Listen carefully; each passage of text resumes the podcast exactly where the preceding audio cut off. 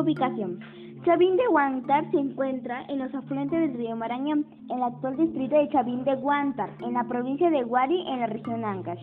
Arquitectura. Su principal manifestación cultural y artística fue su templo. Este centro ceremonial fue construido en dos bases, templo antiguo, construcción en forma de U, el pasaje más importante en el que lleva la galería de Lanzón. Se han encontrado vasijas llenas de comidas y chicha. El templo nuevo es mucho más grande que el templo antiguo. Aquí sobresalen dos monumentos, la portada de las Falconidas y la estela Raimondi.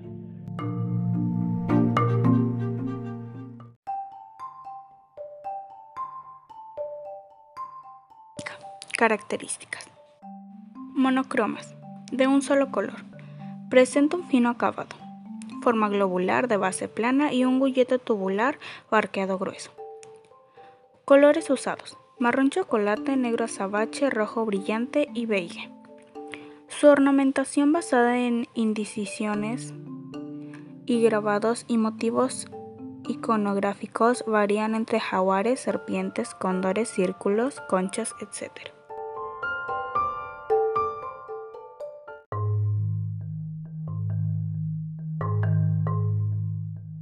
Litescultura. Litescultura significa que hicieron trabajos en la piedra.